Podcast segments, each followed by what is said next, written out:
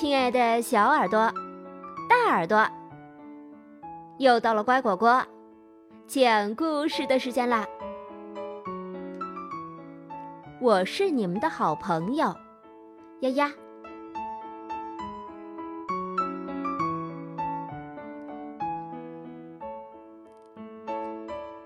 你好啊，故宫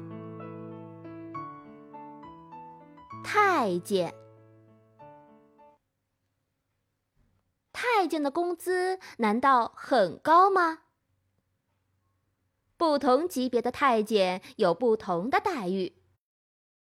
级别最低的太监每个月只能领二两银子的工资和两斗米。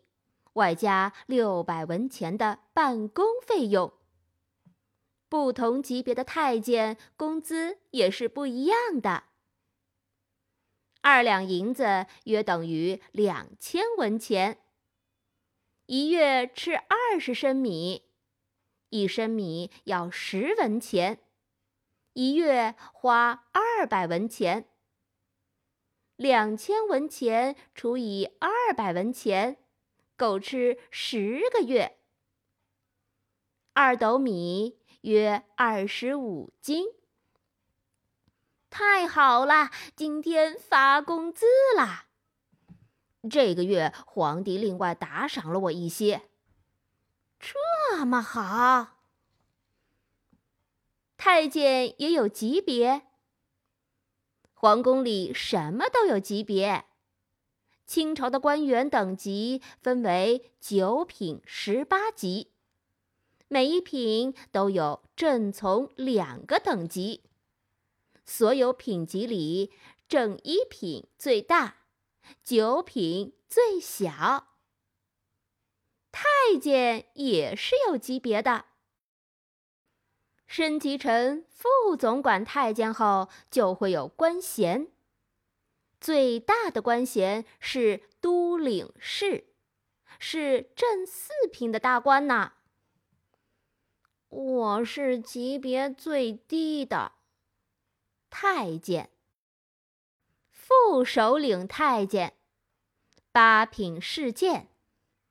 嘿嘿，我也有当官的这一天。首领太监。七品执守侍，我都当了二十年的七品官了。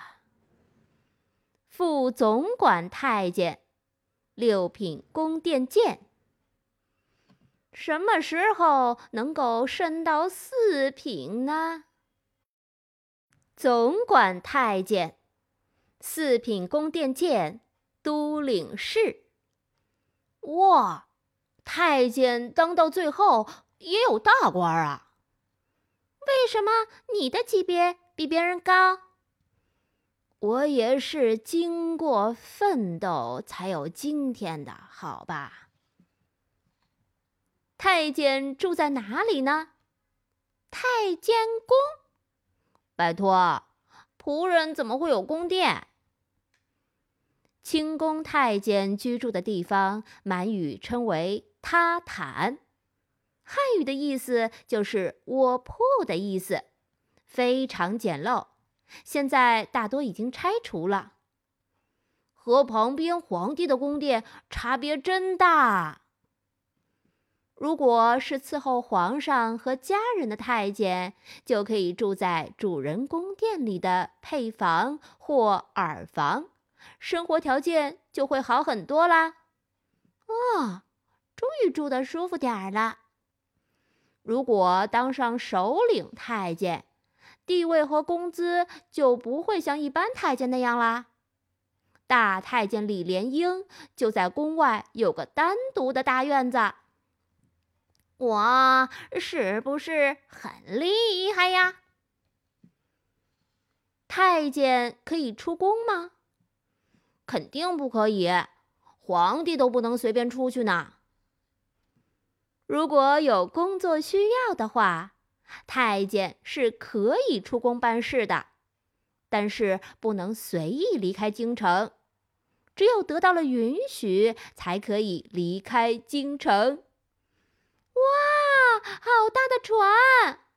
哦，靠，明朝有个著名的太监叫郑和，他不仅能出宫，还曾经多次带领船队出海。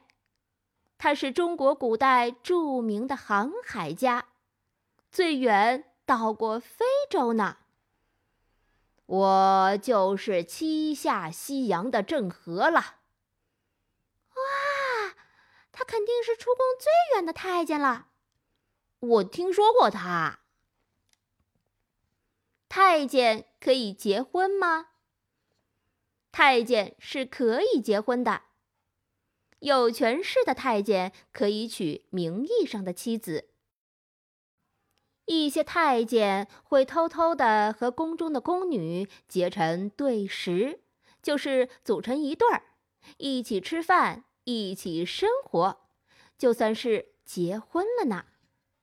不过这种行为在清朝是不被允许的，只能偷偷的进行。宫女和太监是可以谈恋爱的呢。嗯，这样也蛮好的。在皇宫里工作就不孤单啦。太监老了不能工作了怎么办？嗯，退休吧，在皇宫里养老，下棋打牌。没有职位的小太监一旦没有继续工作的能力后，就会被赶出皇宫。不少太监老了以后，都搬进寺庙或道观，一直住到他们去世。京西一带有几十处道观，多是太监捐资修建或重修的，后来很自然的成了太监老年安身立命的地方。这里。将成为我最后的归宿。被赶出皇宫，皇帝太坏了。啊，为什么不回家？辛苦工作一辈子，老了也很可怜。唉，珍惜我们现在的生活吧。